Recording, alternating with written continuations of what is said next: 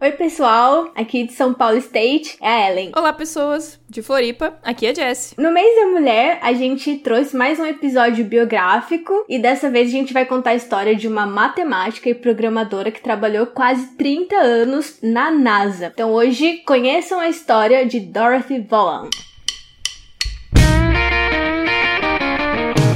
Você está ouvindo Pode Programar. Porque nós podemos. Porque nós podemos. Porque nós podemos. Porque nós podemos. Porque nós podemos. Porque nós podemos. Porque nós podemos. Nós podemos. Porque nós podemos. Então, pessoal, não fiquem assustados, tá tudo certo com a Ana. Porém, nesse episódio temos uma convidada especial que vai fazer o papel da Ana. Então, finjam que é a Ana, tá? Igualzinha a Ana. a Ana, como eu acho que muita gente já sabe, tava grávida, teve um bebezinho agora, fofinha, coisa mais fofa do mundo. Muito linda. Porém, ela tá de licença maternidade. Então, vai demorar um pouquinho para ela voltar. Enquanto isso, talvez teremos convidadas ocasionais. E hoje temos a Ellen aqui, que é também nossa editora e vai ajudar a conduzir o episódio. Eu saí do cativeiro dos editores um pouquinho. Vai dar tudo certo, pessoal. Bom, e para quem não conhece o nosso programa de apoiadores, tem sim, temos um programa de apoiadores muito legal que nos ajuda a manter esse programa e ajuda a pagar a Ellen, ajuda a pagar a hospedagem, ajuda a pagar várias coisas. E também ajuda-nos a manter no Spotify, por exemplo, que é uma plataforma que é bem fácil de todo mundo ouvir, chega bastante gente, então já sabe, a gente também tá no Spotify. E desde o nosso último episódio, tivemos mais dois novos apoiadores, que é o Francisco Rodrigo Silva e o Ricardo Magno da Silva. Então, muito obrigada, meninos. E também quero agradecer a todos os apoiadores que vêm nos ajudando há tanto tempo, né? Tem gente aí que tá há mais de um ano nos ajudando. E muito, muito obrigada a todo mundo. A gente não pode falar o nome de todo mundo porque a lista é grande, mas se você quiser ver, né, quem são, tem lá os rostinhos deles no nosso site, no podeprogramar.com.br barra apoiadores, beleza? E se você é um apoiador e ainda não tem foto lá, é só mandar um e-mail pra gente ou falar pelo Twitter, Instagram, qualquer rede social que a gente troca e bota foto pra vocês, certinho? E é isso aí. Vamos pro episódio, Ellen? Bora!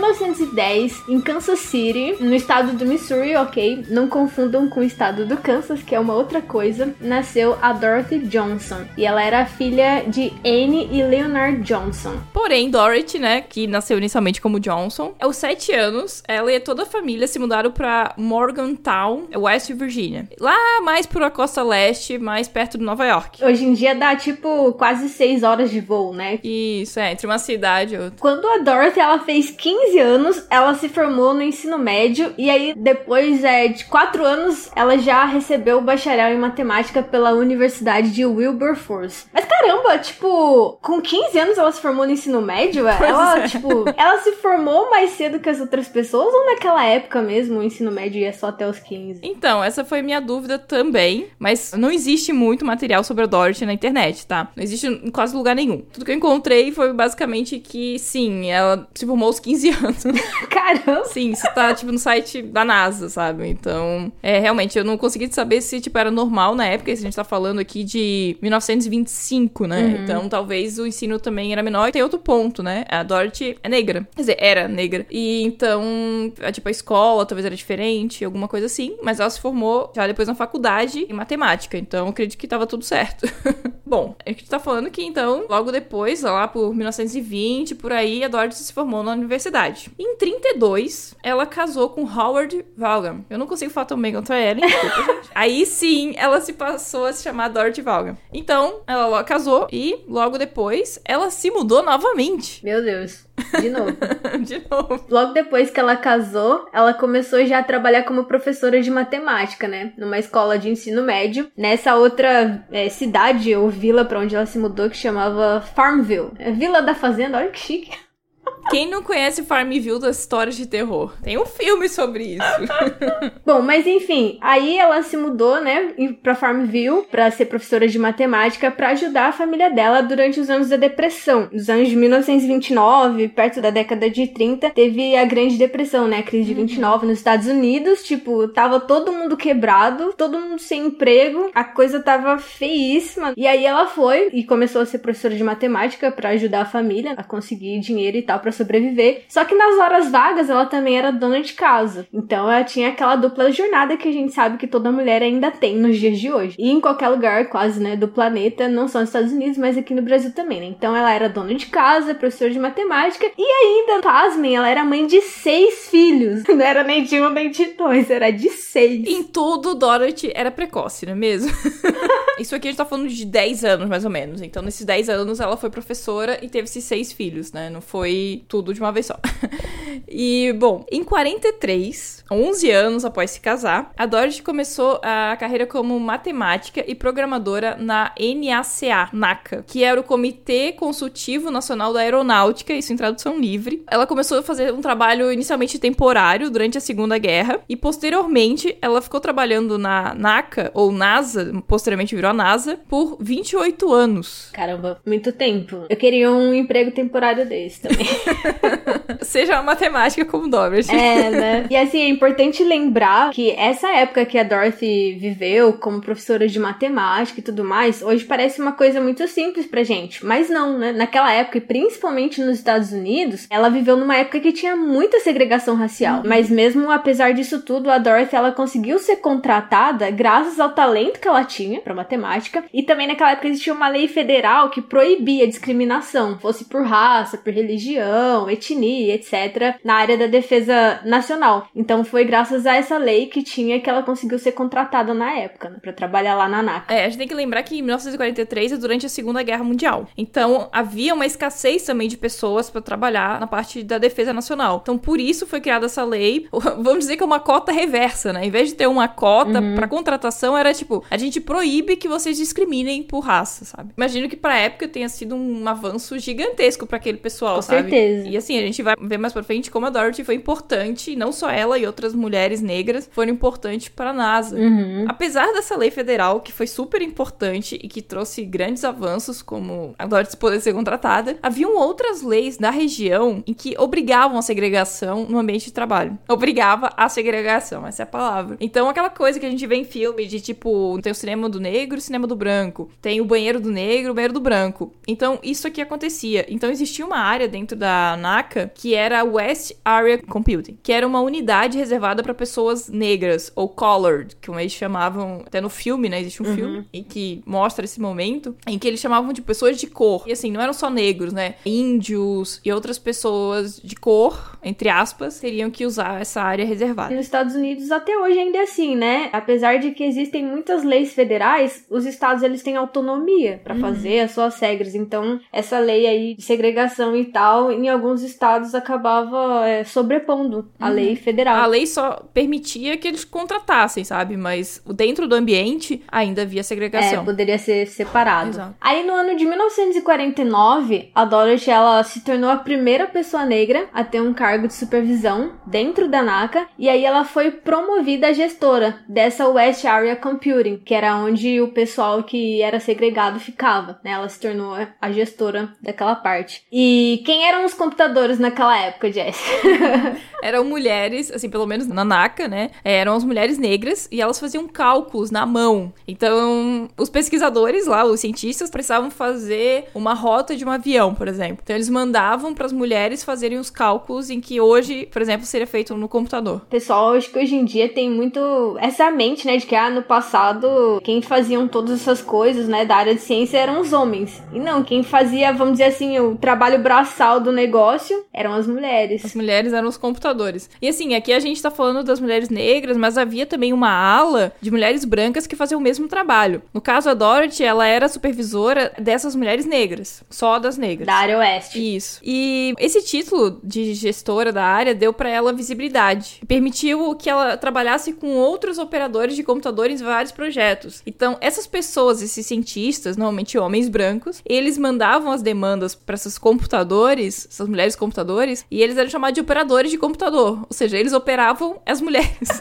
operavam no sentido de operação, né? Não cirurgia médica. Né? Elas eram basicamente máquinas. Exato, é. Elas eram vistas meio que como máquinas. E também durante esse período, por causa do cargo, ela se tornou uma defensora de outras funcionárias que mereciam promoções ou aumentos. Então, eram mulheres que estavam meio que esquecidas e ela ia lá e brigava por essas mulheres. Ó, oh, essa mulher que tá trabalhando pra caramba, precisa de aumento, precisa de promoção. E ela brigava não só pelas mulheres negras, também pelas mulheres brancas, né? Então, ela era uma defensora das mulheres lá dentro. Na minha terra, a gente chama isso de fada militante.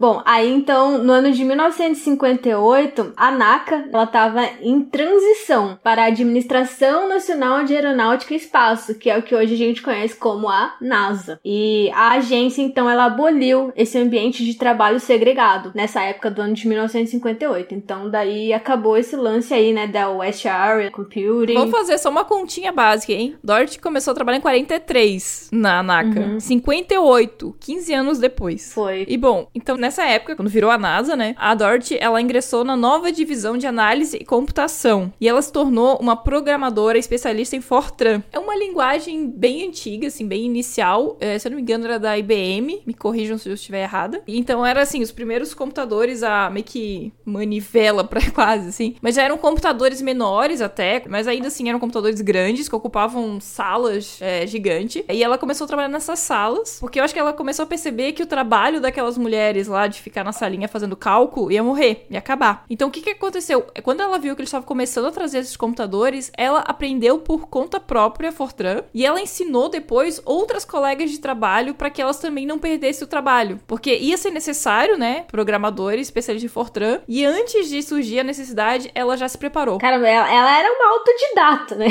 Sim. Basicamente. Sim. Eu fico imaginando aprender uma linguagem né, na época de computador sozinha. É, e a gente tá falando, assim, de cartão perfurado, né? Não tinha tela, é outra época, é outra coisa, né? Algo bem surreal mesmo, uhum. mas... E, assim, lembrando que ela tinha seis filhos, e tinha casa, e tinha família, e tudo isso. É.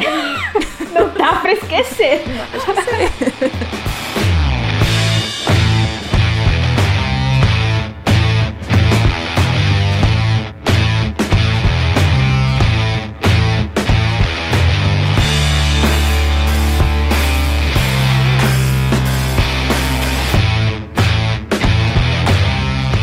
É interessante ressaltar algumas coisas aqui também a respeito da vida da Dorothy, que ela também trabalhou num programa que chamava Scout, e esse programa ele foi um dos veículos de lançamento mais bem-sucedidos e confiáveis dos Estados Unidos, que foi usado para lançar um satélite que tinha 175 quilos em uma órbita de 800 quilômetros. Ela trabalhou em programas, assim, bem grandes, né? Sim. Porém, depois desse cargo, né, que ela era supervisora lá no West Area, ela nunca mais foi supervisora. Foi, tipo, o último cargo de supervisão. Mas ela continuou trabalhando em projetos bem importantes, além do Scout. Ela trabalhou quase uma década com outras mulheres, assim, que foram muito importantes pra NASA, como a Catherine G. Johnson e a Mary Jackson. Elas trabalharam num projeto que tinha como objetivo colocar John Glenn em órbita. Então, novamente, cálculos de trajetória e tudo isso isso era no que ela trabalhava, né? Física pra lá e pra cá, né? Uhum. A gente tá comentando aqui que a Dorothy, ela, como mulher, ela tinha o trabalho dela fora de casa e dentro de casa na criação dos filhos. E a gente consegue perceber que ela não deixou a peteca cair em um dos dois âmbitos, porque além de ela ter sido uma excelente é, matemática que trabalhou na NASA, ela ainda educou os filhos dela, acredito, de maneira excelente, tanto que um dos filhos dela posteriormente também trabalhou na NASA. É, talvez ela ensinou Fortran pro filho também.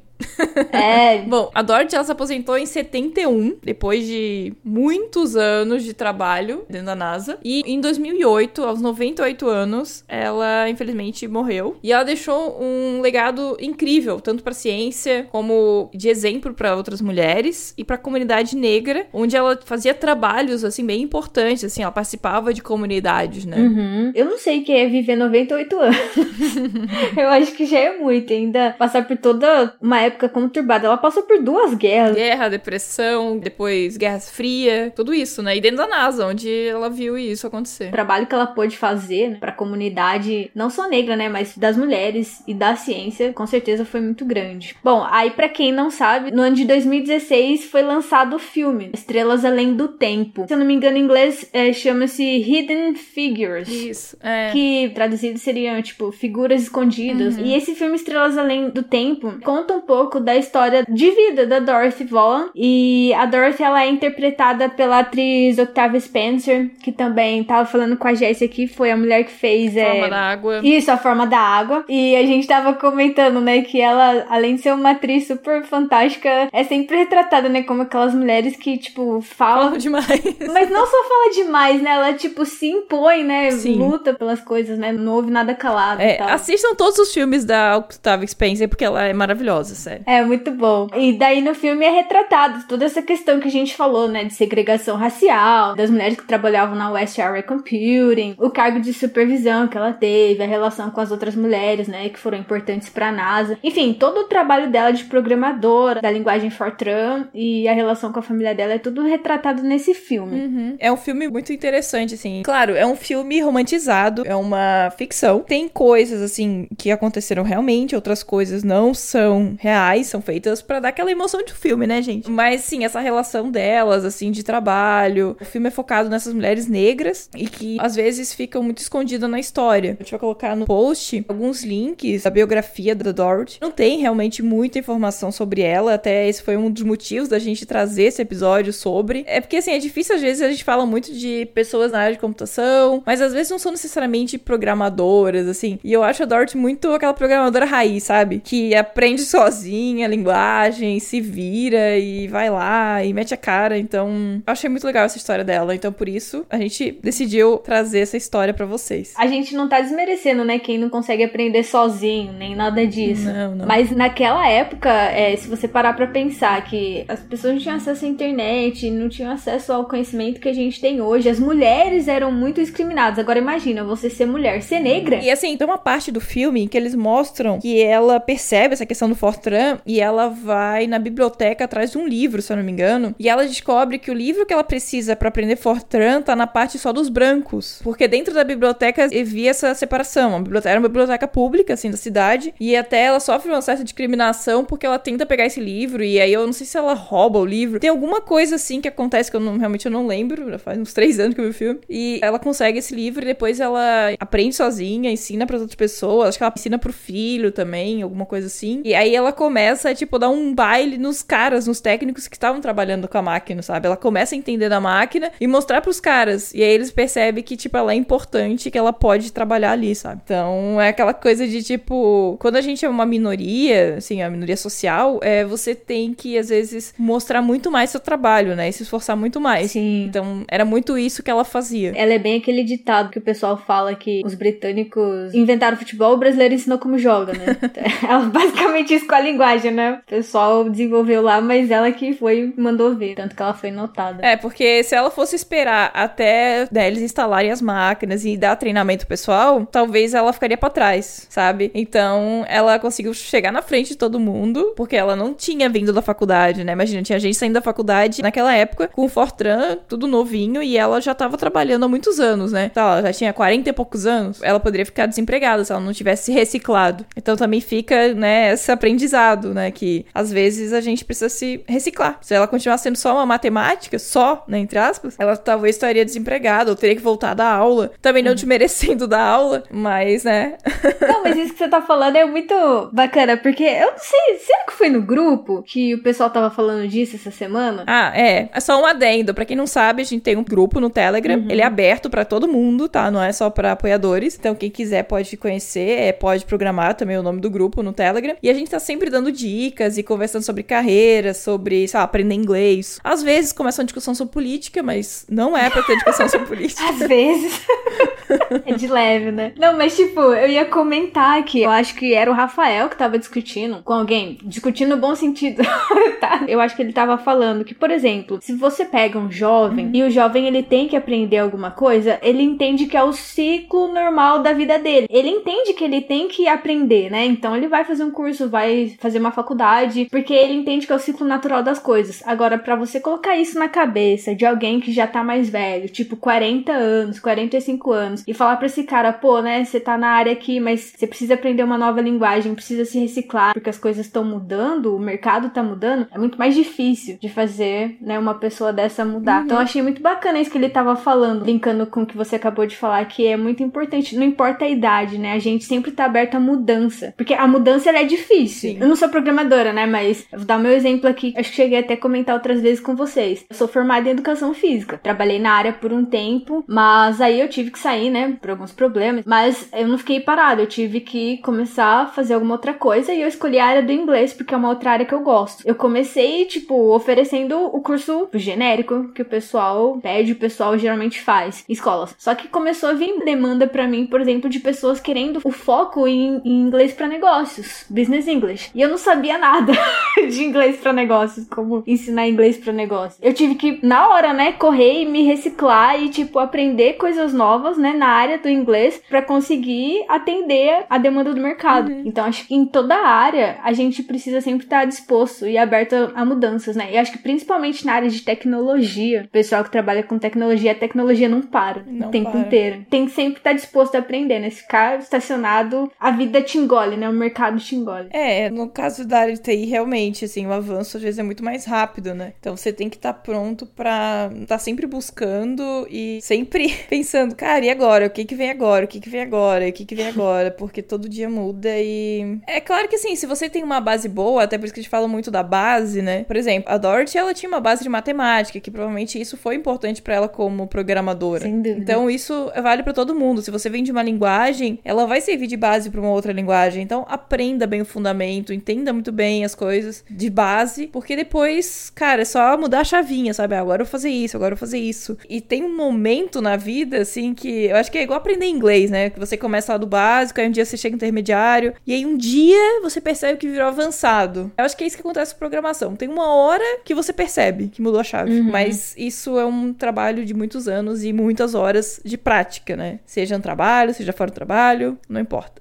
Tem gente que quer pular etapa na vida, Não né? existe, não existe na vida sem esforço. Nada vem de graça, gente, nada. É, A Ana é um exemplo, ela está numa fase que não dá pra pular essa fase. Então, E que fase? fase, é uma fase importante da vida do bebê dela, então não dá pra pular essa fase.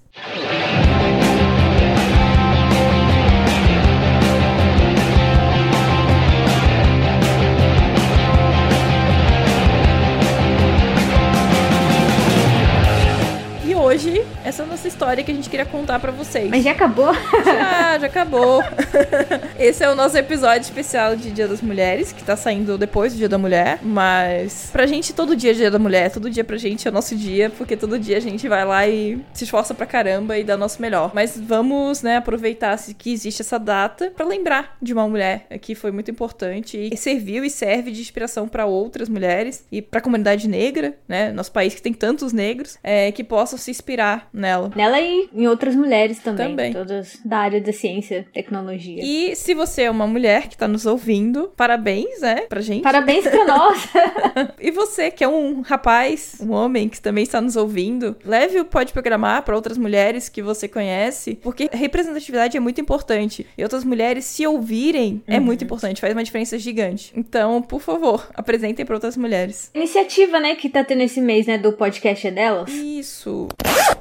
Aham! Olá, convertedores de cafeína em código. De Minas Gerais, aqui é a Ana. E eu só vim só dar um recadinho basiquinho pra vocês. Este programa faz parte da campanha O Podcast é Delas 2019, uma iniciativa criada para inserir e promover mais mulheres na mídia podcast. A campanha ocorre sempre no mês de março e esta é a sua terceira edição. Para encontrar mais podcasts participantes, procure pela hashtag O Podcast é Delas e O Podcast é Delas 2019 nas mídias sociais e siga o perfil O Podcast é Delas. Beijo, tchau!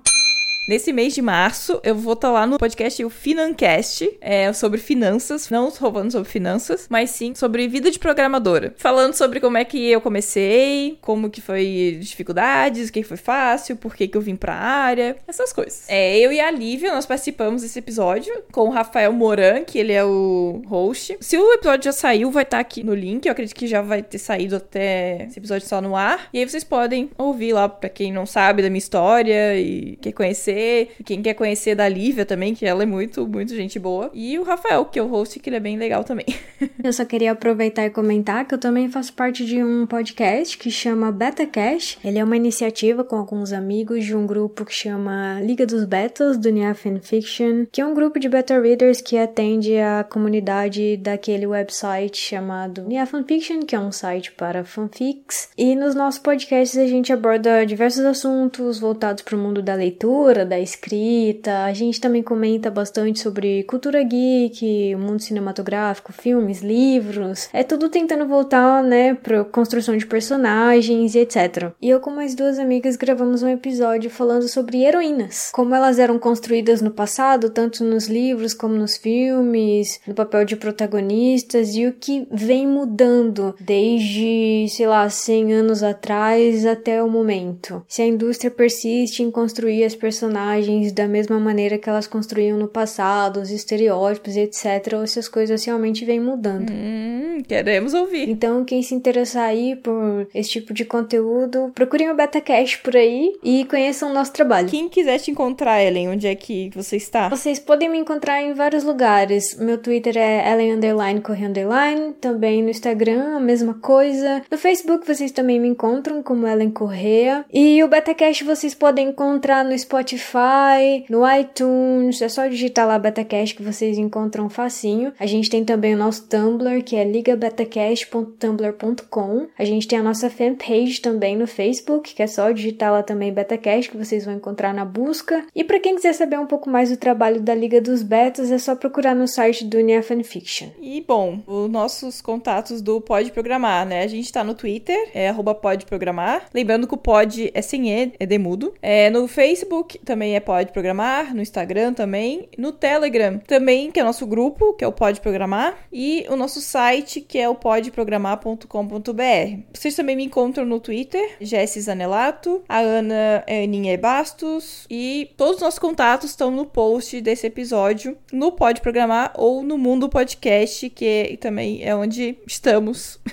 que é o nosso agregador principal. É isso, temos o episódio. Ah, deixa eu só agradecer também, né? Obrigado pelo convite. Foi uma honra. Quem sabe eu possa participar alguma outra vez com a Ana por aqui, né? Pois é, né? Eu tenho que agradecer a Ellen porque foi bem em cima da hora, com a questão toda do bebê, é, é- foi complicado. Mas vambora que daqui a pouco a Ana tá de volta. Beijo, Ana. Eu sei que ela é a preferida do pessoal, mas vou ter que me aturar por enquanto. Como assim? Que baixa autoestima é essa? É que eu quero confete, joguem confete. Não, gente, não, é sério. A Ana pode até ser a preferida, mas vocês têm que seguir a Jessie nas redes sociais. É sério. Teve uma vez, gente, a Jessie no Twitter, eu vi ela tweetando uma coisa que eu levo pra vida agora. Tipo, ela falou assim: existe palavra melhor do que trouxa. É gostoso de falar trouxa. Não, é muito bom. Sigam a Jessie nas redes sociais. É isso, Brasil. Com isso, damos adeus pra vocês. Tchau, pessoal. Tchau, tchau, pessoal.